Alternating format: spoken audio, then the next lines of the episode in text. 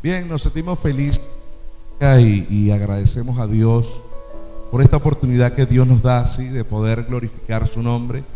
¿Qué tal si cierra sus ojos ahí donde está? Señor, te damos gracias por este tiempo. Gracias, Padre, porque después de 18 meses,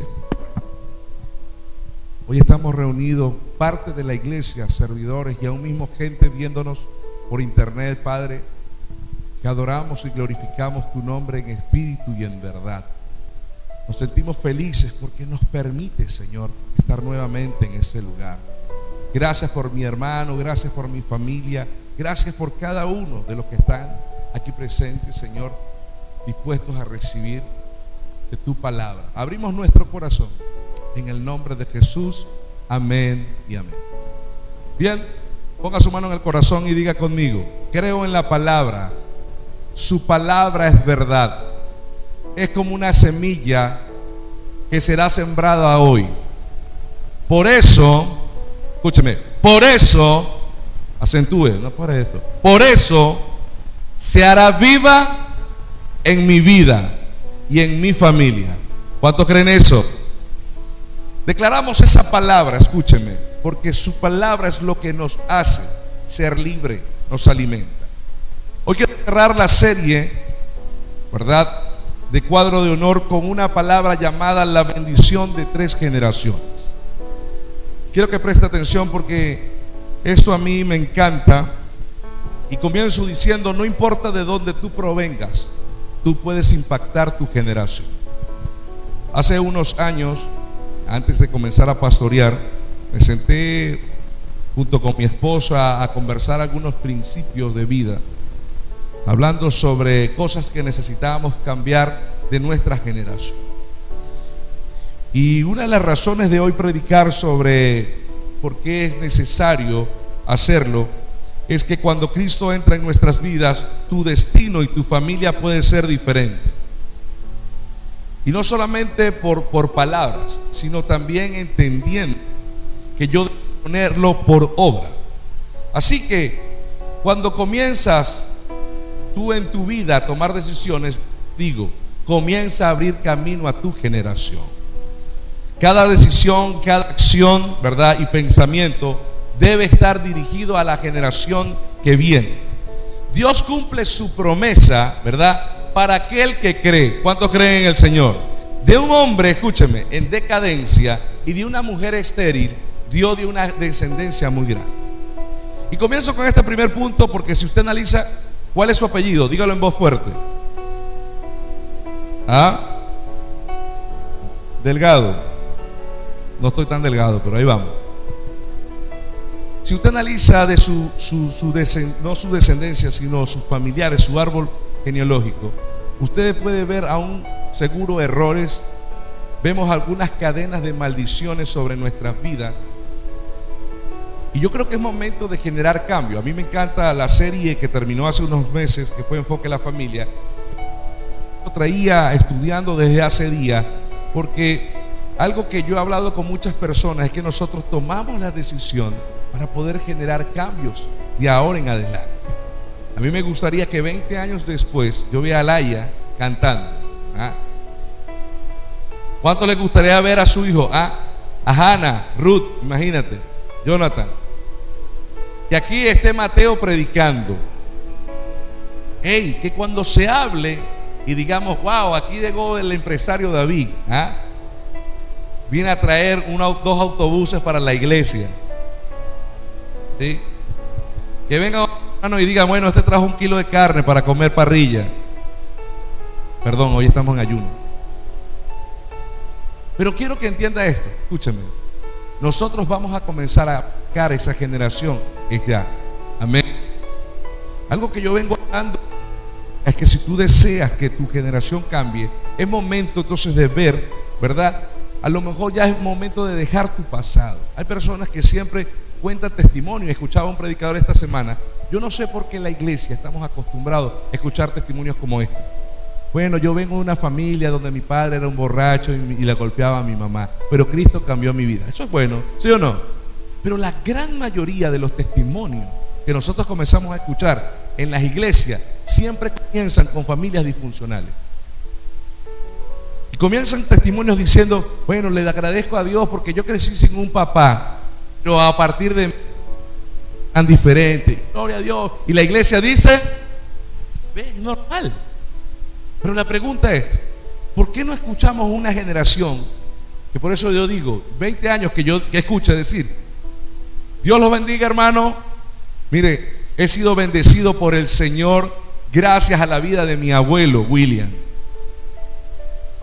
Porque desde pequeño él comenzó a sembrar en, mis papás y en toda la familia nos reunía y cantábamos coritos como alabaré. No, William no es de esa generación. Mari sí, Mari, Jorge, eso deben acordarse de esa generación, ¿verdad, Elsa? Alfredito también viene de esa generación. Y nos sentábamos y adorábamos y cantábamos. Y yo agradezco a Dios porque mis padres fueron de ejemplo. ¿Cuánto les gustaría escuchar testimonios así en la iglesia? Pero para poder ver esos testimonios es momento de nosotros comenzar a generar algunos cambios en esta generación que viene. Algo que a mí me impactó y yo quiero que quede impactado en su corazón, ¿verdad? Es como Dios de un hombre, ¿verdad? Y de una mujer, un hombre anciano y de una mujer estéril, Dios generó bendición. Yo no sé de qué procedencia viene tu familia. No sé si vienes de una violación, de conflictos, de divorcio, pero yo creo una palabra que si tú crees que el Señor va a sellar tu vida y tu generación, es el momento de ver el milagro en tu vida. Y es el momento de que tú creas esta palabra, porque el Dios de Abraham es nuestro Dios también. Dice la Biblia que Dios vio el corazón y le llamaron a Abraham el padre de la fe. Y no solamente vino eso, sino que vino sobre Isaac. Y de sobre Isaac vino Jacob. Y escúcheme, fueron tres generaciones que pasaron momentos difíciles. Pero cuando vemos la mano de Dios sobre la palabra sobre Abraham, dice la Biblia que en medio de las dificultades que a cada uno de ellos tuvieron, vieron la mano del Señor. Y hay algo que yo veo en este momento. Porque si su familia no han sido personas que verdaderamente sean dislumbrantes en la sociedad, y cuando digo no económicamente, sino estoy hablando, ¿verdad? en una ética espiritual donde verdaderamente dicen buen padre, fue un buen jefe, fue un buen... Ya llegó el momento de que nosotros cambiemos cosas, porque escúcheme, cuando yo analizo la vida de Israel, recuerden que Jacob, él luchó, hubo algo grandioso, hubo algo grandioso cuando Isaac fue a bendecir a Esaú. Y esta generación, y voy a hablar con padres aquí presentes, hay algo que me preocupa como pastor. Veo una generación que está perdiendo el valor de lo que es visión. Veo padres e hijos que no entienden lo que significa el valor de, la bendición. Hay una generación, a lo mejor una década antes, tú veías a la gente decir, chon, ¿sí o no? Porque le costaba decir bendición. Chon, yo le diría chan, chon chan, chin champú, chin lancha. Pero entendiera el significado de la bendición, ¿sabe que Jacob lo supo. Y en dos oportunidades. Digo hoy, Señor, esa misma necesidad y esa misma sed que tenía Jacob, colócanos en muchos hoy aquí. Porque dice que cuando ya estuvo a punto de morir Isaac, a lo mejor no fue la mejor forma que hizo Jacob, pero Jacob entendía lo que significa Y no solamente sucedió, ya usted conoce la historia, sino que un día hubo un ser que se le apareció. Y dice la Biblia que luchó Jacob por su... ¿Cuántos están peleando por su bendición en este 2021? Hoy luchamos con el sueño. ¿Sí o no? Porque 18 meses que no íbamos a una iglesia y pararnos un domingo a adorar y a glorificar el nombre de Jesús, no fue fácil. Yo felicito al equipo que está aquí presente ¿verdad? Porque hoy tocó servidores, en la próxima semana le tocará a usted iglesia que me está viendo, ¿verdad? Por internet. Pero es necesario que comencemos a buscar y luchar por esa bendición. Yo creo que mi, que mi familia será recordada como lo estoy mencionando. Y la Biblia dice que Jacob luchó por esa bendición y fue cambiado su nombre. Yo no sé qué significa su nombre, pero cada vez mi hija mayor, las que no conocen saben, ella me encanta porque me recuerda lo que significa su nombre. En un momento que no lo esperábamos, mi mamá muriendo, acababa de morir. Escúcheme, fue algo sorprendente porque mi madre muere el martes y el primer domingo estábamos ya en la iglesia adorando al Señor. Yo recuerdo después de despedir a todos nuestros hermanos, ¿verdad? De la iglesia, mi esposa se queda encerrada en su oficina y, me manda a llamar. A mí sí me parecía raro porque mi esposa siempre, eh, eh, al terminar el servicio, estaba conmigo y, se había quedado en, en, su oficina. Así que me despido, nuestra directora de protocolo se va y ella, ¿y dónde está la pastora? No, está en la oficina. Y ella comienza a llorar y me dice, Leo, mira esto. Y saca una prueba de embarazo. Con seis días, cinco días mi madre había muerto. Mi madre anhelaba conocer sus nietos. Mamá siempre decía, la primera, la primera hija que tú vas a tener, Leonardo, es niño. Y seis días después, cinco días, seis días, nos enteramos que estábamos embarazados. Pregúntale a Giselle qué significa su nombre. Significa la que trae alegría. Los nombres, padres, marcan la procedencia y una historia en la vida de nuestra generación. Yo quiero que ustedes entiendan esto. Cada vez que nosotros pasamos momentos difíciles, Giselle trae un gozo a nuestras vidas. Giselle tiene algo, todas las que lo conocen saben que Giselle tiene algo que marca. Esta semana veía yo y estaba cansado y agotado. Y llegó Gadiel y me dijo esta palabra, papá, Dios es tu fuerza. Me dio risa, pero recordé, ¿saben qué significa Gadiel? Dios me fortalece. Mire, cuando nosotros vemos los significados, las palabras que podemos nosotros declarar, aquellos días partió, no recuerdo quién fue que eh, Farran y la pastora, sino hace dos semanas, alguien partió de la iglesia y yo veo de repente que mis hijos no están en el cuarto porque yo comienzo a orar por esa persona. ¿Saben qué estaban haciendo mis hijos? Orando. Mis hijos yo los he involucrado tanto a un punto que cuando me llaman por una necesidad, ellos llegan y van al cuarto y se arrodillan a orar. ¿Saben por qué lo hacen? Porque nosotros estamos instruyendo que ellos sean hombres y mujeres de bien, que sean ministros del Señor desde el principio. Por eso yo vengo diciéndoles, padres, no esperen que sus hijos lleguen a ser adolescentes o adultos para convertirse en pastores, adoradores. No, comienzas desde pequeño. Yo a veces veo padres diciéndole a la gente, no, mi hijo es un adorador. Y tú no lo ves involucrado en la adoración. ¿Cómo puede ser? Mi madre, mis padres no fueron músicos, pero mamá siempre me decía, Leonardo, desde el vientre, bueno, este vientre está vamos a bajarlo, amén. Yo lo prometo.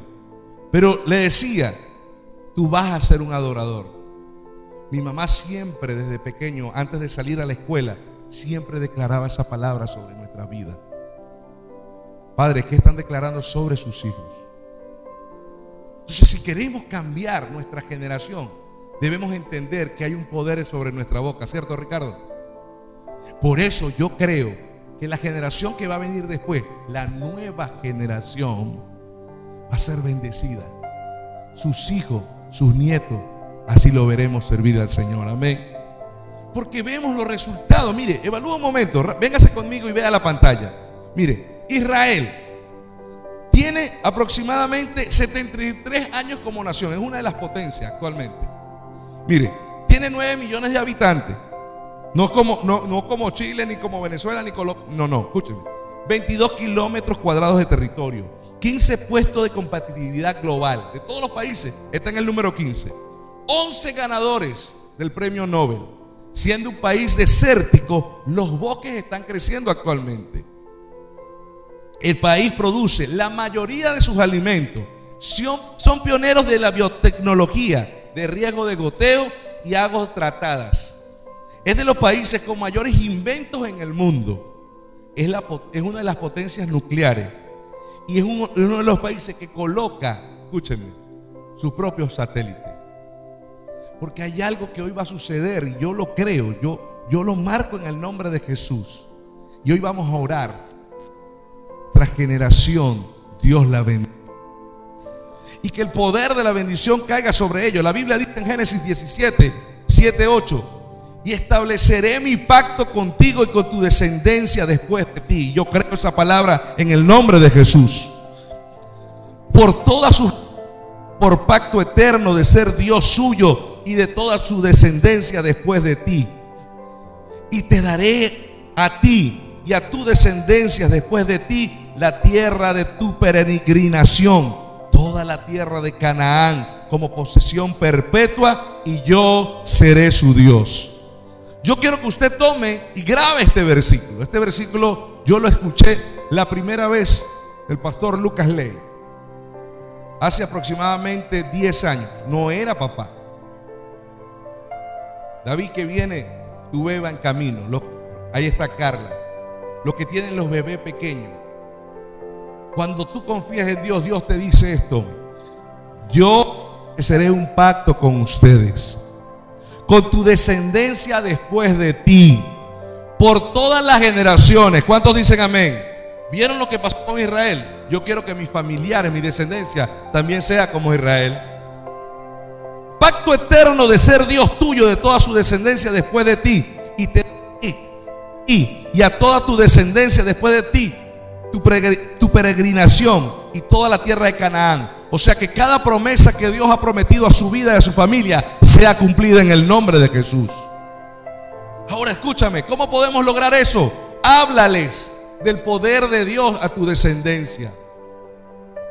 Háblale a ellos de quién es Dios. El Salmo 71.10 dice la Biblia que antes de morir, David, él decía, ahora que estoy viejo y, canoso, no me abandones, oh Dios. Permíteme proclamar tu poder a esta nueva generación, tus milagros poderosos, a todos los que vienen después de mí. Y hay algo que yo siempre le digo al Señor y tomo este versículo. Venía esta semana estudiando esto y le decía, Señor, yo quiero que este nuevo ciclo que comienza hoy, 5 de septiembre, la iglesia, nueva generación, pueda ver la gloria del Señor. Que este lugar, este lugar pueda salir libres en el nombre de Jesús. Escúcheme, yo siempre he dicho, Señor, yo deseo que la iglesia que tú me permites pastorear no sea una iglesia religiosa, sino que crea en el poder de Dios. Sino que la gente pueda decir, yo tengo un testimonio grande que dar en este momento. ¿Qué pasó? ¿Sabes? Me iban a operar, pero algo sucedió. En ese momento el médico se detuvo y me dijo, tú no vas a ser operada. ¿Pero por qué? Porque algo sucedió. El tumor que tenía ya no lo tiene. Aquí necesitamos ver que la gente que no tenga nada que comer, toquen a su puerta y escúchame, Dios me movió para traerte esto. ¿Sabes por qué? Porque creemos en un Dios grande y poderoso. Amén. Si es para Dios, de lo mejor. Escúcheme. Ya llegó el momento que usted no vino aquí un momentico para pasar asistencia. Siempre lo he dicho. Aquí no está el apóstol Pedro, allá, allá esta es Victoria. Aquí no está el apóstol, aquí vino Carlos presente. Ay, qué bonita, y te ha gustado. No, escúcheme. Usted vino aquí a recibir de Dios. Usted vino aquí a cargar energía. Usted vino aquí a recibir sanidad. Usted vino aquí a recibir liberación. Las cosas comenzarán a cambiar en este lugar en el nombre de Jesús. ¿Sabe por qué? Porque es momento de comenzar a impactar San Miguel. Es momento de impactar Santiago. Es momento de impactar Santiago. Es momento de impactar Latinoamérica. Porque yo he creído esa palabra. Yo no sé si usted está conmigo. Pero yo quiero que usted salga hoy diciendo, hoy hay una bendición de Dios. Y yo veo a mi hijo, lo veo como un gran adorador, lo veo como un gran predicador. Y aún los que no tengan a sus hijos en el reino de los cielos, declaren palabras sobre Ender. Mire, yo creo que el gozo más grande es que William Adriana ven a, a William sirviéndole al Señor. Todos los padres que no tienen hijos en los caminos de Dios y los ven después sirviendo. Adriana, ¿cómo te sientes tú tener a tu hijo Alejandro? Ale, ¿me das permiso? ¿Sí? Alejandro era un loco. No, no, eso no. No, eso sigue siendo, se me olvidó. ¿Cierto, Yulay? ¿Esto fue lo que tú me dijiste? Sí, Yulay me lo dijo. Mire, ¿Cuántos, quién no conoce a Alejandro? Levante su mano honestamente. ¿Quién no conoce a Alejandro aquí? Ale, ven acá. Voy a ponerte a predicar aquí. No, no te rías. Porque ¿quién, quita que en unos meses Alejandro esté aquí adorando al Señor predicando. ¿Eh? No quédate abajo porque yo me veo más chiquito. Mire, le pedí permiso a Alejandro por esto. Cuando yo conocí a Alejandro, era más joven. Ah, perdón, que nos están viendo en, en I'm sorry, excuse me, lo que me cuando yo conocí a Alejandro era más joven y seguía siendo chiquito. Ellos llegaron a la iglesia, Dios los trajo como anillo al dedo, mire, un miércoles. Dalian ni los recibió, ¿cierto, Dalian y William? William y Adriana para mí son unos directores actualmente de mucha, mucha ayuda en la iglesia. Recuerdo que Alejandro comenzó a llegar y iba junto ese momento a la iglesia. Pero Alejandro tomó lo que es peligroso en la vida, el afán. Escúcheme. Y él comenzó a afanar, trabajar, a trabajar y a trabajar, que fue apartándose de Dios. A un punto de que comenzó el mundo a arrastrar su vida. Por eso escúcheme. Yo soy una de las personas, y Alejandro lo hemos conversado, porque hemos porque ha sido de bendición en esta semana para toda la reconstrucción. Ya vamos a felicitar a todo el equipo, pero y hablábamos sobre de dónde Dios lo sacó. Aún desde pequeño la palabra de Dios, el mundo lo atrajo porque el dinero, las posesiones muchas veces nos lleva a eso. Y ponemos la necesidad antes que a Dios. No es que tengo que trabajar por esto, es que porque tengo que hacer esto, tengo que hacer lo otro. Su esposa me lo pasó para que esté bien claro. ¿eh? Y él conversando, porque yo en otra oportunidad voy a dar la oportunidad a Alejandro, pero lo hizo pasar para que ustedes conocieran a Alejandro. Él me decía, pastor, comencé a hacer cosas de lo que hacen los jóvenes en este tiempo. Él va a contar su testimonio. Desde el momento en que Alejandro dejó de asistir a la iglesia, esa mujer que está allá, que es su mamá, me pidió, pastor, comencemos a orar por Alejandro. Pero había algo que que Adriana me recordaba a mi mamá. Adriana decía, yo sé que Alejandro es de Cristo y yo un día lo voy a ver servir nuevamente. Algo que yo hablaba con Adriana, porque este es un, testimonio muy bonito de esa familia, pero decía, Adriana, desde el momento en que tú entregaste tu vida, Dios te hizo recuperar tu familia y para Cristo. Y ese muchacho regresa. Y aún faltando William, yo sé que Ale y, José como hermanos están orando, porque un pronto lo vamos a ver aquí llorando. Es un gorila grande, mire. Pero lo vamos a ver llorar uh, lleno de la presencia de Dios. Amén. ¿Cuántos dicen amén?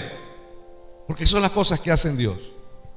Ver ahora a Alejandro sentado de su mamá es ver cómo Dios responde la oración. Y no solamente sentado, sino sirviéndole al Señor. Mire, creciendo como maestro de la iglesia de la palabra siendo actualmente un líder de grupo de refugio. ¿Sabe por qué? Porque cuando la promesa de Dios cae sobre mi vida, caerá sobre mi generación. Es la respuesta de Dios de la hermana Adriana cuando creemos en el Señor. ¿Cuántos dicen amén? Un fuerte aplauso para este galán. Se está convirtiendo en un galón, mosca. Adriana.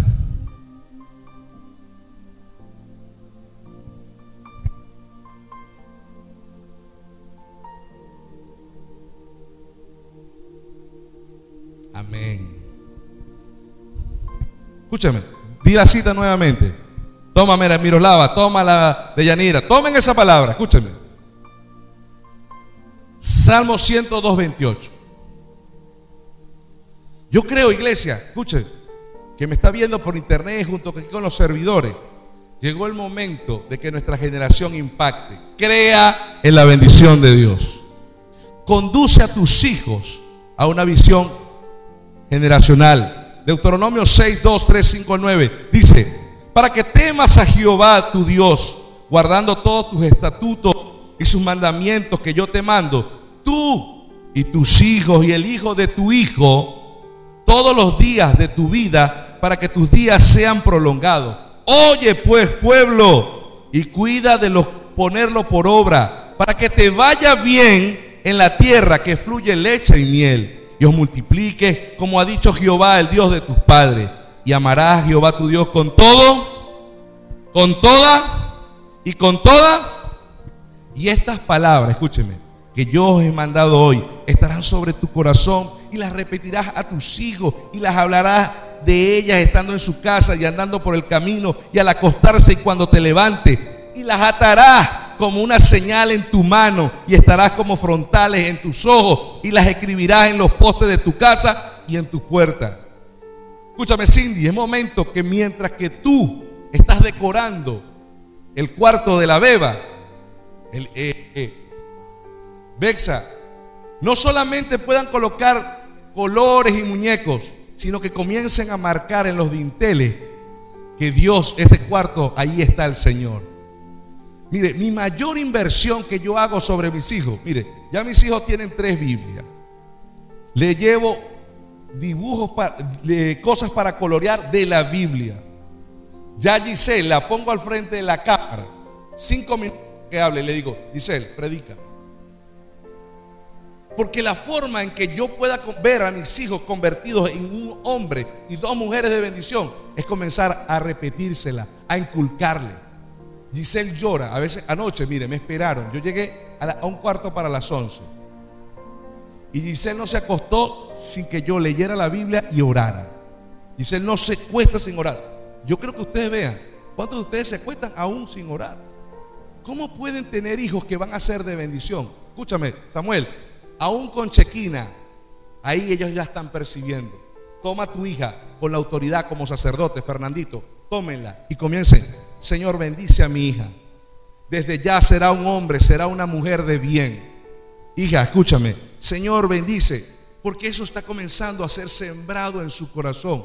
Cuando yo me enfermo o cualquiera se enferma, ustedes recordarán esto. Yo estoy claro que mi hija Gabriela tiene el don de sanidad. Porque lo primero que cuando ella escucha que alguien está enferma, dice, Gabriela llega y se, levanta. Si es su mamá, pone la mano sobre su cabeza y ella no tiene la autoridad para hacerlo. La pastora y yo hemos hablado y le decimos, ¿sabe por qué ella está haciéndolo, Joel? Le digo, porque ella sabe que su espíritu está conectado en ese momento con el de Dios. Y Gabriela llega y dice, papá, Señor, sana a mami, en el nombre de Jesús, amén. ¿Sabe que ven mis ojos espirituales, iglesia? Una niña aquí de 14, 15 años diciendo, levántense, Dios viene a impartir sanidad en este momento. Sé sano en el nombre de Jesús. Eso es lo que está viendo un padre.